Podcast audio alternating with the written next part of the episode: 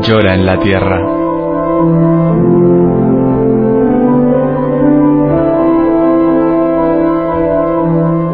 Un libro en el que Berenfried van Straten, el padre Tocino, fundador de Ayuda a la Iglesia Necesitada, recoge su experiencia cara a cara con el dolor, la miseria, el hambre y la opresión, a lo largo de toda la geografía del planeta.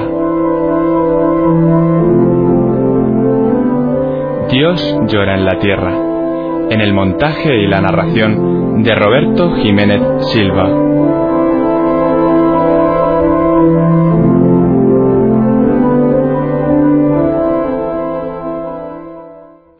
Capítulo 35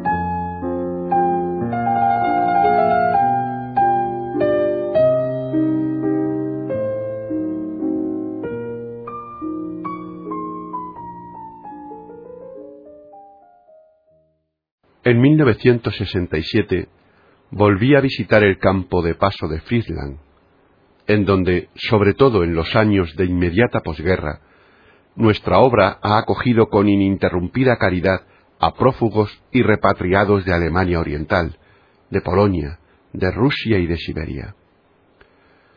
Más de dos millones cuatrocientas mil personas han dado aquí su primer paso a la libertad. En los próximos años se espera que vengan aún más de 500.000 personas procedentes de países comunistas. En sus rostros figuran grabados sufrimientos y privaciones, sobre todo en los de quienes proceden de la Rusia desolada o de las estepas de Siberia que están descoloridos o exangües. Solo en sus ojos brilla la alegría de la libertad reconquistada. El capellán del campo, Monseñor Guillermo Chiperchan, antiguo marinero de submarino, nos habla de un hombre de setenta y dos años que regresó hace poco de Siberia. Antes de restaurar fuerzas y refrescarse después del interminable viaje, entró en la iglesia a orar. Cuando el capellán fue a buscarlo tras hora y media, le dijo, Señor cura, hace veinte años que no he podido arrodillarme ante el tabernáculo de Dios. Durante este tiempo no pude asistir a misa y recibir la comunión. No he visto jamás un sacerdote. ¿Podría ahora confesarme y comulgar? Desde medianoche no he bebido ni comido, a pesar de tener mucha hambre, porque la perspectiva de la comunión constituía para mí la mayor alegría. En Rusia recé todos los días, pero la Santa Misa y la comunión las eché de menos más que nada.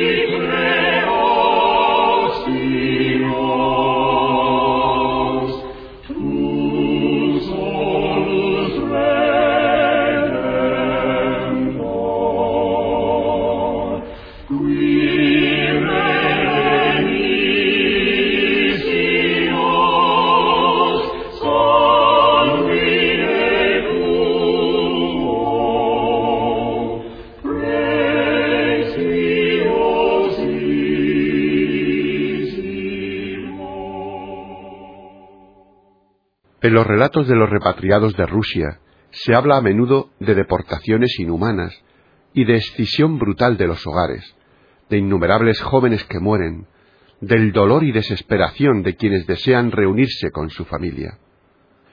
Pero qué poco sabemos de la vida religiosa interior de nuestros hermanos y hermanas de la Unión Soviética, de su fuerza sobrenatural y de su fidelidad a la fe, de su unión fraternal que resplandece en la soledad de Siberia o de Kazajstán. En el hogar de Cáritas de Friedland estamos frente a la señora Booker, 79 años, su hija Ana, 42 años, y su nieta Elfried, 11 años. Han venido de Makalevka, en la región de Karaganda. A comienzos de 1945, su marido fue deportado por los rusos y murió durante el transporte a los Urales. Su cadáver fue arrojado fuera del tren. Sus dos hijos, Carlos y Pedro, estaban en el frente. Ella misma fue acogida por los rusos en los alrededores de Seidemühl con sus cuatro hijas y deportadas a Rusia. Aquí ha debido dejar a tres hijas. Solamente para ella Ana y la pequeña Elfried obtuvo permiso de regreso tras una lucha de 18 años con la burocracia rusa. Su hijo Carlos está en el sur de Alemania y Pedro en América. Pero ella no piensa solo en sus propios hijos. Se siente responsable de toda una comunidad religiosa que está en Rusia. Pese a su gran deseo de entrar al fin en Alemania y ver de nuevo a sus hijos, abandonó Makalevka con gran dolor. ¿Quién asumirá mi función pastoral allí? ¿Quién presidirá las oraciones, bautizará a los niños, hará las bodas? Ante nuestro asombro, explica. La vida en Rusia era dura y a menudo inhumanamente pesada, pero Dios estaba siempre con nosotros. Cada domingo, en el cementerio, organizábamos un acto religioso. Naturalmente, no teníamos ni sacerdote ni santa misa, pero el santo sacramento estaba siempre entre nosotros. Y la dama de 79 años nos cuenta detalles maravillosos de la vida con Dios en Rusia. Según las leyes soviéticas, no está prohibido rezar. Está igualmente permitido que un número bastante importante de personas se reúna en el cementerio. Así, los católicos de Makalevka se reúnen cada domingo en el cementerio para orar. Una cierta María, 55 años, está autorizada por un sacerdote que habita a mil kilómetros a conservar las sagradas especies y a dar la comunión a los moribundos tras hacer estos un acto de contrición. El sacerdote no puede ejercer su ministerio sino en secreto. Todos los meses, María toma el tren para la ciudad lejana, donde recoge las hostias consagradas y recibe instrucciones.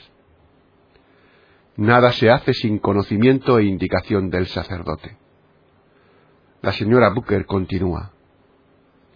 Nosotros hacíamos toda clase de economías para que María pudiera viajar y traer a nuestro Señor entre nosotros.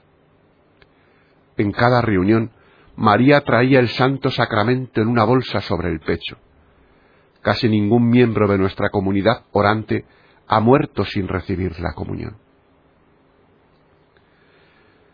Al preguntarle si la policía no hacía nada para impedir estas actividades, nos respondió que los comisarios iban con frecuencia al cementerio e interrogaban a la gente. Pero nadie confesó nunca que María había leído el sermón de un sacerdote, o que había aprendido de memoria una de sus cartas para comunicarla a los fieles. Como los agentes no comprendían el alemán, tenían que aceptar como verdadera la declaración de María. Yo he presidido solamente la oración.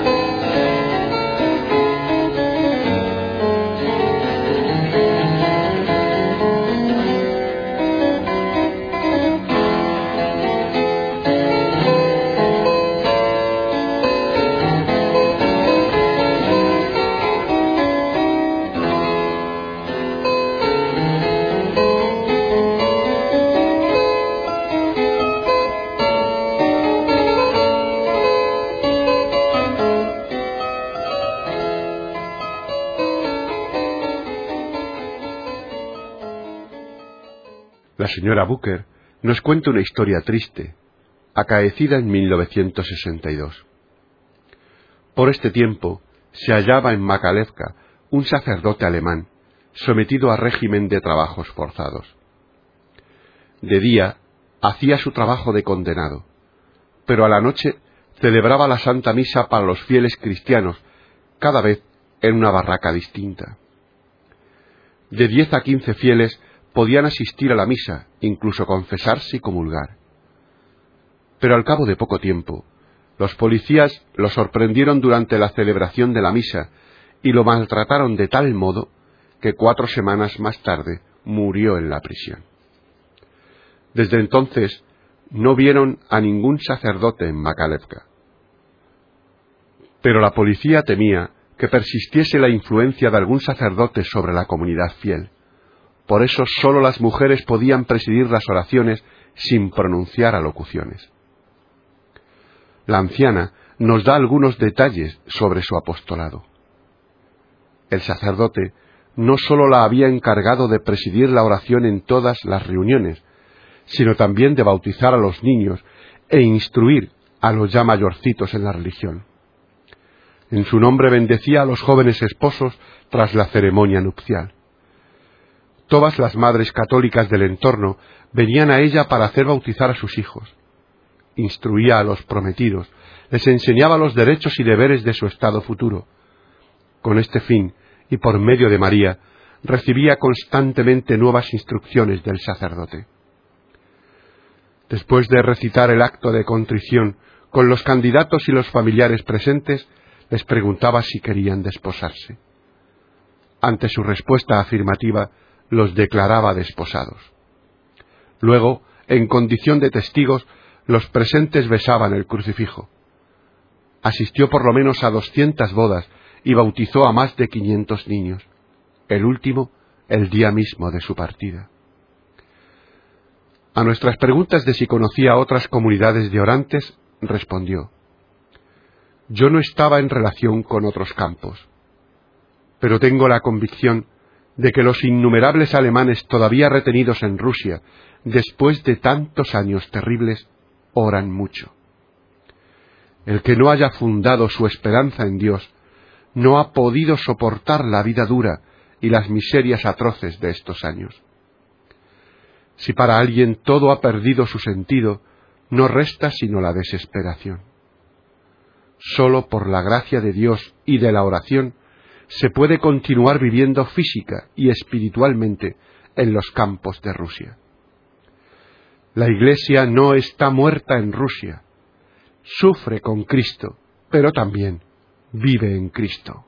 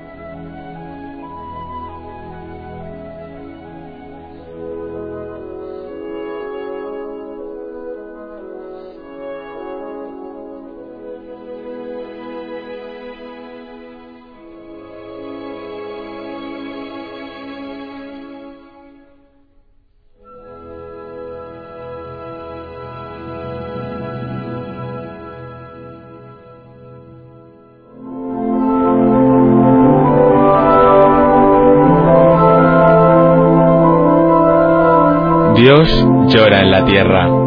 En el montaje y la narración de Roberto Jiménez Silva. Dios llora en la tierra. Si has escuchado estas palabras, no te quedes indiferente. ¿Hay algo que puedas hacer?